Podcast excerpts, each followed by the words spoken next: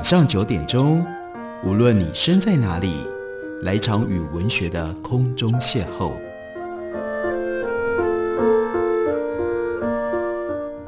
杨照谈书，邀您一同遨游文学世界，认识古今中外的经典之作。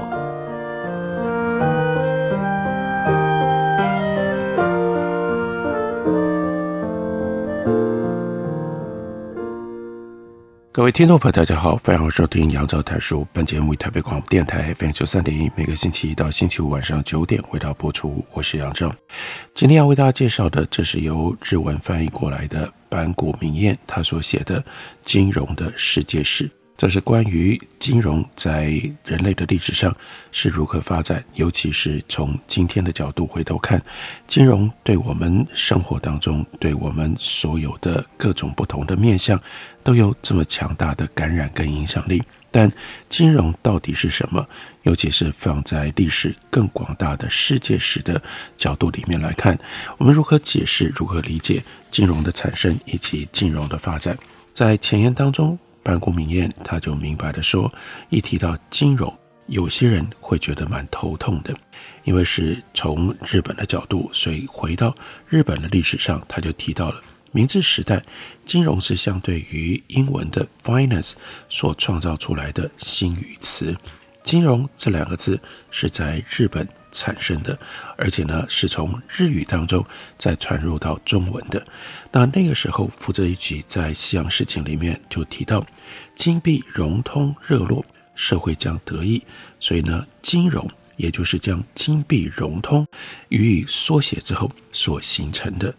在日本幕末时期，融通意味着金钱交易，但更原始的是来自于佛教的用语，表示是没有阻塞、畅通。那么，所谓金融，指的就不只是金钱借贷，而是展现出金钱借贷通畅而且热络进行的社会体系。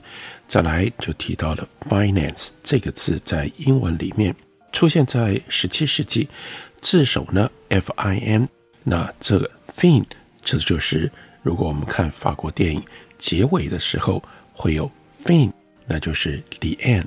那 finance 就意味着。归还借款，终结债务，没有还钱打算，那就是强取豪夺，不能称之为叫做 finance。当时是王公贵族倒在平扔的时代，因此是国债发行革新的时代。finance 也许就是在这样的一个背景底下，用来跟倒债区别的一种特殊的用语。这是一种假设的解释。个人之间的金钱借贷是借款人在借据上载明，那。到底什么时候附加多少的利息，要把本金加利息归还，这是金融的原型。而我们可以把这样的原型一路追溯到远古美索不达米亚文明的时代。这个文明留下了众多由泥土所制造的借据。不过，这种交易方式只成立于友人或者是伙伴之间，无法应付大笔的金额。对于想要借更多钱的人，就要在更大的范围内向更多人借钱。专门的中介商也应运而生，针对借据，中介业者从友人或者是伙伴以外的社群去探求借款人。如果介绍的都是不还钱的人，也没有金主要理会中介业者，所以你就必须要慎选借款人。如此一来，中介业者可以获取手续费当做介绍费，出借者凭借着借款人发出的借据借贷到资金，也就是直接金融。借据被称为债券，中介业者则是证券业务。如此情况下，中介业者不会使用自己的资金，身为中介业者要靠自己去找金主，效率也不会太好，因为会衍生成本。在这种前提底下，业者聚集的市场就逐渐成型了。另外一方面，每次要借钱就得要去找金主，很辛苦，也不容易适时的满足资金的需求。所以，有信用的有钱人，姑且先从愿意出借资金的金主借来全部的资金暂存着，然后呢，把这笔资金充当本钱，并且将借据提供给所有的金主，这个借据呢，就变成了存款账簿。接着，如果其他借款人出现，就可以随时借出，前面所提到的资金，这就变成了金主跟借款人之间没有直接交换借据的间接金融原型。贷出的资金是所谓融资的银行业务。进一步，银行认为不会遇到存款户在同一时间前来提款的情况，所以就逐渐学到了贷款金额可以大于存款金额的技巧，这叫做信用创造。然而，如果银行信用不佳，大家就不会把钱存进去。这就是为什么历史上的银行建筑物都要表现得很雄伟，来取得大家的信任。那股票又是什么呢？所谓金融，不只是金钱借贷，对于债券而言，基本上贷款的金额都有还款的期限。股票的特征是没有还款期限的约束。不过，股票没有还款期限是近期的现象。过往的股票是贸易商人以每一趟航海作为他们的单位，需要偿还一整年度的出资金额，然后再重新计算。股票虽然是借款的延伸，但没有约定本金偿还跟利息的必要。约定的是，如果借款者的事业赚钱，会支付利润分红。股票相介于借钱出去，没有还本的风险虽然比较高，但却能够期待相应的比较高的报酬、比较高的收益。如果不是这样，谁也不会想要拿钱去投资股票。十七世纪初期，荷兰东印度公司之所以能够拉长经营事业的期间，也就是花费数年在亚洲设立贸易据点，就是因为如果用一年为期来结算，不会赚钱，因此要开始拉长还款的期间，也就是结算期间。而且呢，出资者出资创立企业，但其中有人会期待不用赚大钱，只要求支付利息，并且在期限内返还本金。这种出资者就变成了债券的持有者，或重视信用，运用从别处借来钱篮存款的资金银行等等。因此，因为比起大赚一笔，更在意扎实的收益，喜好融资跟债券更胜于股票。因此，企业除了发行股票，也会透过发行债券，也就是借款凭证来介入资金。介入资金了之后，股东大赚一笔。这是为何投入所需资金的规模会超过出资金额的事业？因为即使大赚一笔，债权人只要求利息，但这种方式不会总是一帆风顺。事业经营失败的时候，债权者将要求经营者跟股东返还出借的资金。事实上，十九世纪以前的股东基本上负担无限的责任，也就是基本债权人的请求需要把债权人超出。需要还给债权人超过出资金额的借款，因为股票已经没有价值。因此，过往要成为股东的门槛，就是万一有个不幸，他拥有支付超出资金能力的充足资产。但如此一来，股东就只能够限定于部分的大富豪，因此这种企业不太能够成立。在十七世纪初期，全世界只有金融最先进的荷兰东印度公司采用了。股份有限责任制，后来这个制度逐渐就被推广，在十九世纪的美国被制度化下来，并且确立了股东的有限责任制。股票交易受惠于此，不用管对手的出身，只要关注于委托买卖，就可以进行股票交易。如果没有股份有限责任制，就不会有今天这样的资本主义经济发展。当然，伴随而来的是，债权者把钱借给企业的时候，会比过往。更加的谨慎，针对责任有限的股东，是不是没有支付剩余利润、掏空资本额而未分配股息等事项，都要在决算书里严格的确认。说明这样的金融运作，也让我们可以谈一下历史。相较于读者的理解，在世界史上学过的荷兰东印度公司，它的存在本身其实极度的重要。金融重镇，或者说金融市场的重镇，从意大利一路转移到布鲁日、安特卫普、阿姆斯特丹、伦敦、纽约，各有转移的明确的理由。为何欧洲的金融家移动了呢？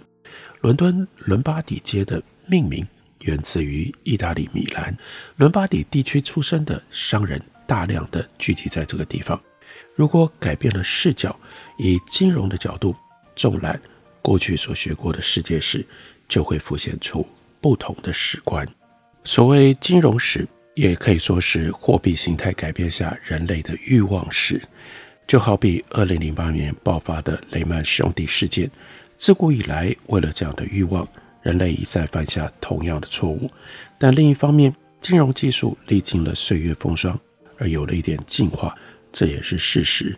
金融在为筹措战争军费所用的时候，发展出国债，创造出企业，扮演起向有才华的需求者提供资金的角色，并且对于帮助铁道铺设、发展航空事业、促进新药发明，以及对网络资讯在全球的普及化都有非常高的贡献。所以，所以坂谷闵叶希望借由这本书，让读者可以了解庞杂的金融史，掌握到金融的知识，而这不是从直接的投资，或者是直接当前的情况去了解。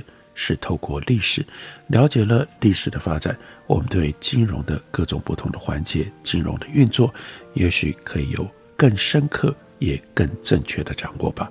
我们休息一会儿，等我回来继续聊。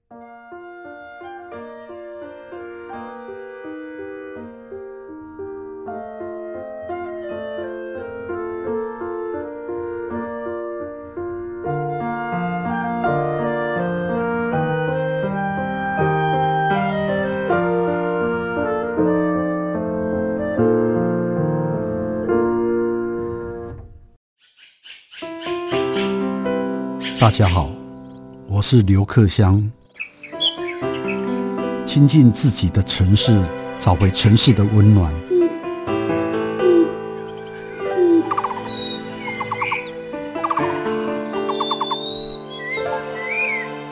听见台北的声音，就在台北广播电台，FM 九三点一，AM 一一三四。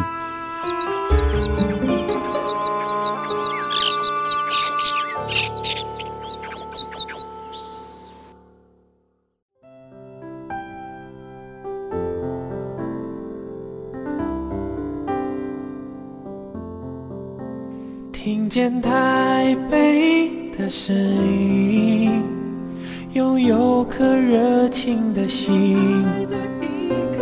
有爱与梦想的电台，台北广播 FM 九三点一。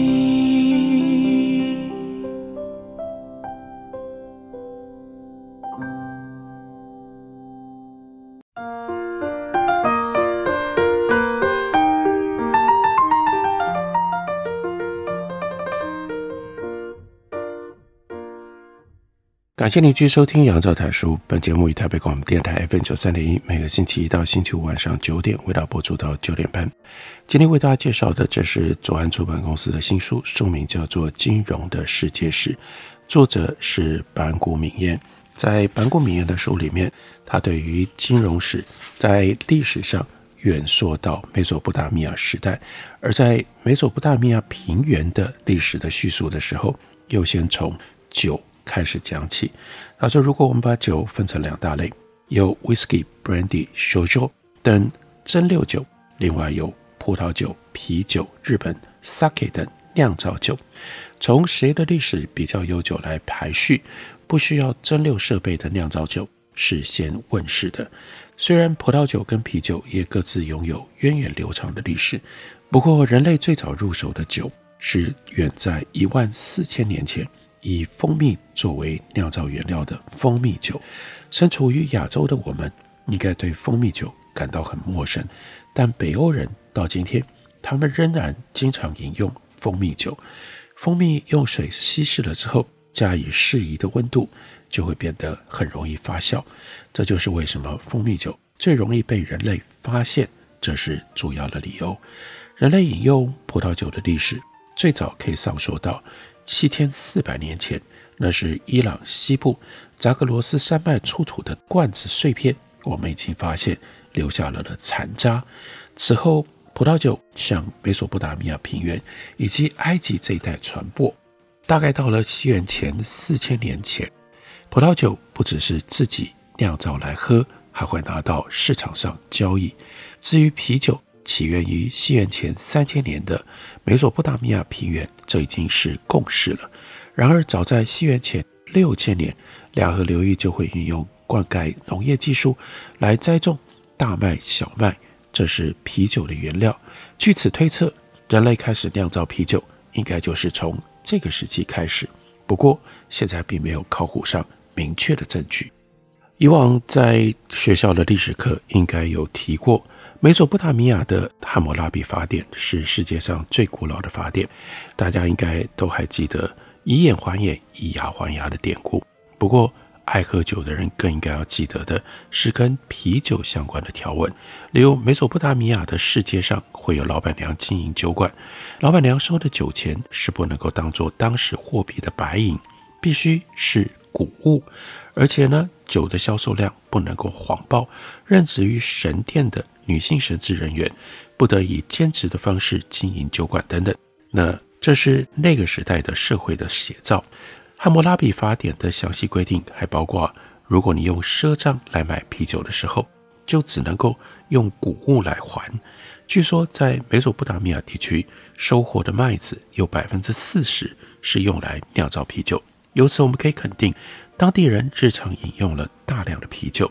那么，如果当时物物交换，向酒馆来赊购啤酒已经存在，应该也会出现谷物跟白银的借贷行为。这或许也就意味着金融交易是萌芽于古老的美索不达米亚。这部世界上最古老的汉谟拉比法典，今天已经获得了确认，它的原型是更为悠久的苏美法典，那是出现在西元前两千一百年前左右。跟古埃及、古印度、中国黄河流域文明等世界四大文明相比，美索不达米亚文明伴随着各种事物的发源。这是因为美索不达米亚文明创造出世界上最古老的文字，再将这种独特的楔形文字刻在泥板上，至今仍然清晰可辨，而且大量的保存下来。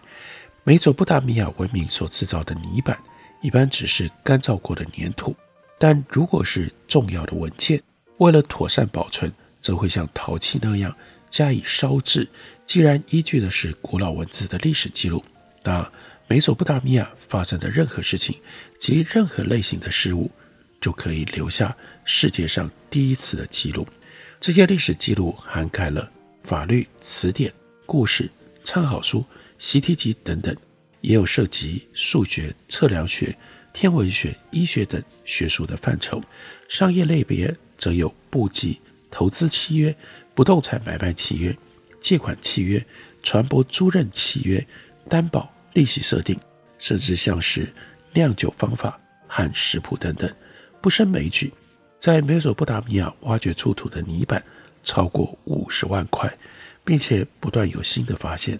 泥板上记载的内容和麦子、不动产买卖以及库存记录等当时的经济活动有关的，约占了整体的百分之八十，超越个人日记或者是政治性的文献。这一切说明了人类面对着记录的必要性，从而成为发明文字的最初动机，以便进行库存管理，也就是为了要应付交易和账目核算等经济的活动。美索不达米亚平原诞生的初期，处于全盛时期的苏美人，大概从西元前三五零零年开始使用人类最早的文字——楔形文字。他们首先沿着底格里斯河和幼发拉底河展开灌溉农业，形成了村落。很快的收获量增加到自给自足之后，仍然有剩余。农民以外不从事粮食生产的，包括有神职人员啦、战士啦、工匠、商人，他们就可以得到生产供养。这些阶层聚在一起，就形成了都市。很快的，以都市为单位的治理展开了，演变成为城邦。在城邦里，谷物需要事先集散、储存，再重新分配。于是，掌管分配的首领就以统治者的身份登上了历史的舞台。作为行政机关的神殿也得以兴建。神殿并非只是作为祭祀或者是政治活动之用，那里也等于是一座仓库，用来存放用捐赠或者是税金名目收缴而来的收获物，还有其他的物产。如此将收获物再分配的机制这就是税收制度的起点，也是政治的开端。同时，为了集散跟储存物资的管理，衍生出需要加以事先记录的必要。到底谁缴了多少的小麦？目前仓库里还有多少存货等等，对于统治者来说都是重要的资讯。光是用坚硬的木头在石壁上刻画出代表商品数量的线条，可以完成数量的记录。然而，苏美人他们所需要处理的资讯量，因为越来越庞大、越来越复杂，所以苏美人就制作出了对应定量小麦的泥土球作为标记。我们可以把这些泥土球想象成为一颗一颗的大小不同的弹珠，让标记就是这个弹珠呢，在不同的棚架当中移动，就可以进行出库入库的管理。对于棚架上的这些泥丸数量，进行统计，就可以简单的完成库存的计算。另外，当这些泥丸弹珠累积到了一定的数量的时候，苏美人就会把它存放在泥质的外壳容器当中。这是简易化大量数字计算的巧思。然而，存放物品的种类会不断的增加，这是很容易想象的情况。谷物不只限于小麦，另外有金属、木材、纺织品、工艺品，需要分门别类。记录入库的日期，还有主人门设的木门，尤其是安装在砖造房舍的木门，这在当时非常的贵重。最初，苏美人会在泥质的外壳容器表面做记号，很快的记号就被楔形文字给代替了，从而省略了这些记号，而是镌刻在泥板上，诞生出新形式的存货记录。如此一来，泥板就会形成。像纸张一样的存在。很有意思的是，除了它的画面是静止的之外，看起来还很像我们现在的平板电脑。因此，各种记录留存在泥板这样的资讯载体，流传到后世，范围涵盖每一年的收获季节，进行仓库盘点之后的年度决算报告。泥板的用途不会只停留在库存管理，早在西元前两千八百年。不动产交易就已经被记录在泥板上，《汉谟拉比法典》的第七条也明白地记载：如果没有用泥板来制作合约书，擅自进行所有权的转让，受让方会被认为是盗窃者。这些商业交易本身就意味着，不单只是以物易物，在美索不达米亚平原应该还存在着近似货币的交易媒介。那就是和谷物重要性相等的白银，作为以重量决定价值的典型，叫做称量货币。白银用这种方式被使用。汉谟拉比法典对于贷款的利率有这样的规定。那个时候货币还没有出现，所以单位都指的是重量。第一条，如果商人在借贷契约载明的是谷物，那每一个谷物。则是一个重量的单位，这样的一个谷物可以收取六十卡谷物作为利息。第二，如果在借贷契约载明是白银，那么每一个 shekel 的白银可以收取六分之一 shekel 又六个塞拉的白银作为利息。那所以呢，我们今天将这些单位弄清楚了之后，来算一下第一条显现出来的。利息高达百分之三十三，第二条显现出来的利率也有百分之二十，还有这样的内容：如果商人违反规定，那么每一个雇我的谷物收取超过六十卡的利息，每一个 shekel 的白银收取超过六分之一 shekel 又六个塞拉的利息，商人会丧失他所提供的东西。这就是汉谟拉比法典它规范的利率的上限。这个法条的存在，让我们可以想象，当时美索不达米亚也已经存在了高利贷，而且呢，酿成了社会问题。这是金融的起源，而金融的起源很有意思的，也就反映在坂谷米彦他这本书第一章的标题，告诉我们，利息跟银行都出现于货币之前。这是金融的世界史。用这种方式开端了之后，一路的发展到今天，变成了在我们每一个人生活上，基本上我们都离不开的一种特别的面向。如果大家对于什么是金融，能够从历史的角度来理解金融，有特别的兴趣的话，可以来读一下这一本左岸出版的新书《金融的世界史》，介绍给大家，推荐给大家。感谢你的收听，明天同一时间我们再会。